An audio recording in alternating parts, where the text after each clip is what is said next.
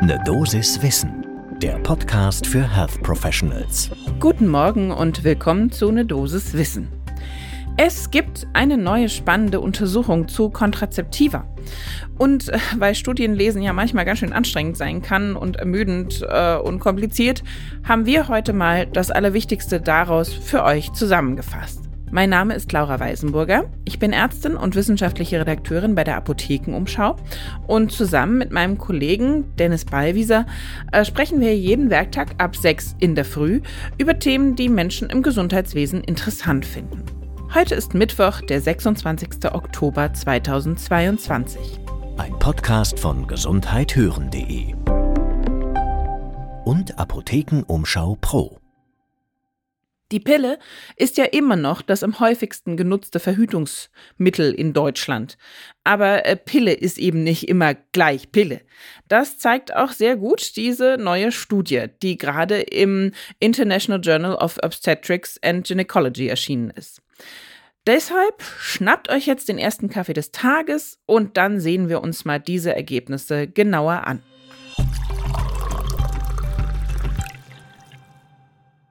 Zum Einstieg wie immer ein paar Zahlen und Fakten. Ich hatte ja schon gesagt, es ist immer noch die häufigste Verhütungsmethode, ähm, die Pille zu nehmen. Das kann man gut nachlesen beim Robert Koch Institut, was da 2022 auch nochmal eine Übersicht zu rausgebracht hat.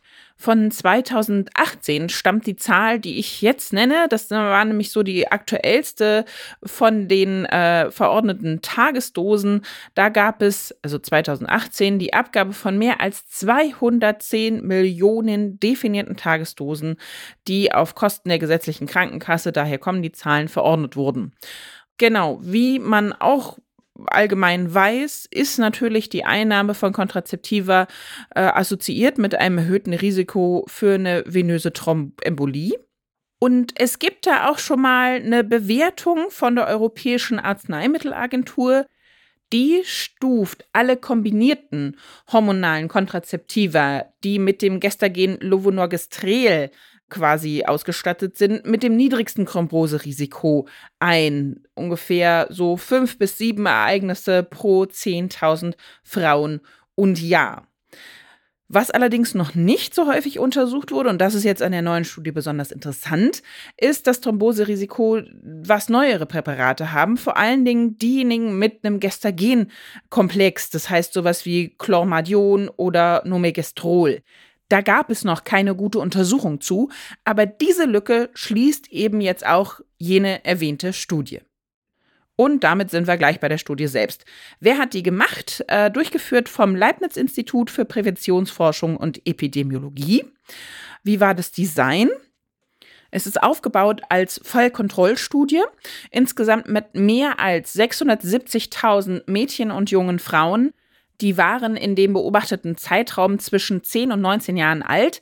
Da musste ich jetzt gerade ganz schön stutzen, 10 Jahre, unfassbar jung. Allerdings, wenn man in der Studie genauer nachschaut, da ist das Indexalter, also zu dem bestimmten Zeitpunkt, zu der die Betrachtung durchgeführt wurde, etwas höher bei 12 bis 13 bis 19 Jahre dann eben. Allen diesen Frauen und Mädchen war eins gemein, sie hatten mindestens eine Verordnung eines äh, kombinierten oralen Kontrazeptivums bekommen und woher stammten alle diese Daten? Die wurden erhoben aus der pharmakoepidemiologischen Forschungsdatenbank. Diese enthält die Abrechnungsdaten von ungefähr vier gesetzlichen Krankenversicherungen, also sehr, sehr, sehr vielen Menschen, 25 Millionen ungefähr. Ähm, da wurden diese Daten rausgezogen. Und letztendlich, was hat man gemacht? Es wurden die Risiken für venöse thromboembolische Ereignisse verglichen zwischen neun kombinierten oralen Kontrazeptiva. Das Ganze war retrospektiv. Äh, Studienzeitraum wurde angeschaut vom 1. Januar 2005 bis 31. Dezember 2017. Und jetzt zu den Ergebnissen. Insgesamt wurden bei diesen Fällen, die ich eben gerade oben alle genannt habe, 1166 Fälle von einer venösen Thrombembolie beschrieben. Und zusätzlich und beziehungsweise als Folge davon 213 Lungenembolien, wobei man da ja auch ganz äh, deutlich sagen muss, da kommen wir ja schon in die äh, eher tödliche Diagnose hinein. Welches Präparat war jetzt das mit dem niedrigsten Risiko? Ja, wie auch schon anfangs vermutet, das Levonorgestrel mit einem niedrig dosierten Ethinylestradiol, da sprechen wir von unter 50 Mikrogramm, das hatte das niedrigste Risiko von allen Präparaten, die verordnet wurden. Am stärksten erhöht war das Risiko bei Gestoden, und zwar um das Fünffache, also schon ganz schön ordentlich. Und für die Kombinationen, die bis jetzt eben noch nicht untersucht worden waren, also alle Kombinationen mit Clomadion oder Normekistrol, da ergab sich so ein zweifach bis 1,4-fach erhöhtes Risiko. Und dann haben die Forschenden was ganz Spannendes gemacht. Und zwar haben sie sich angeguckt, wie wird denn verordnet? Also wie ist denn da so die Verordnung allgemein? Wird das am wenigsten risikobehaftete Präparat auch häufiger verordnet?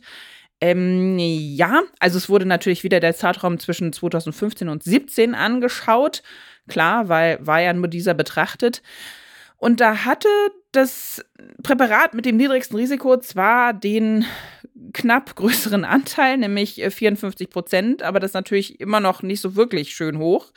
Ähm, vor allen Dingen, wenn man bedenkt, dass die Präparate mit einem deutlich höheren oder höchsten Thromboserisiko sogar immer noch bei 33 Prozent lagen. Die sind zwar auch auf dem langsam absteigenden Ast, die werden weniger verordnet, aber immer noch ein Anteil von 33 Prozent. Und da müssen wir ja echt dran denken, das ist ein fünffach erhöhtes Risiko für eine tiefe Venenthrombose und dann in der Folge auch eventuell für eine Lungenembolie. Und das alles bei sehr, sehr jungen Frauen, ja, immer im Hinterkopf behalten.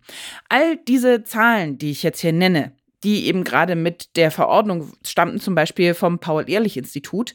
Die findet ihr wie immer natürlich in den Quellen, in unseren Show Notes. Da einfach raufklicken, wenn ihr da nochmal tiefer eintauchen wollt ins Thema.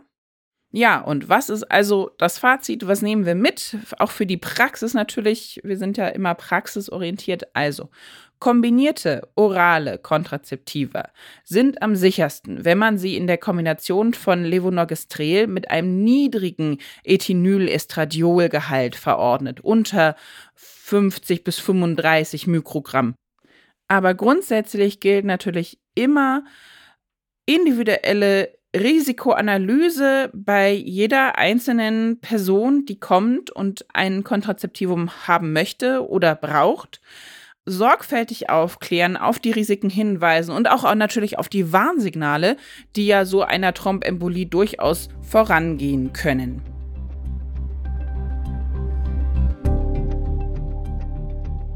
So, das war die geballte Dosis Wissen zu der aktuellen Kontrazeptivum-Studie, die neu erschienen ist. Und wenn ihr da jetzt ordentlich was mitgenommen habt für euch oder euch diese Zusammenfassung einer klinischen Studie besonders gut gefallen hat, dann lasst uns das doch gerne wissen, indem ihr Sterne vergebt. Das geht bei Apple Podcasts und Spotify am aller, allerliebsten fünf. Ein Podcast von gesundheithören.de und Apothekenumschau Pro.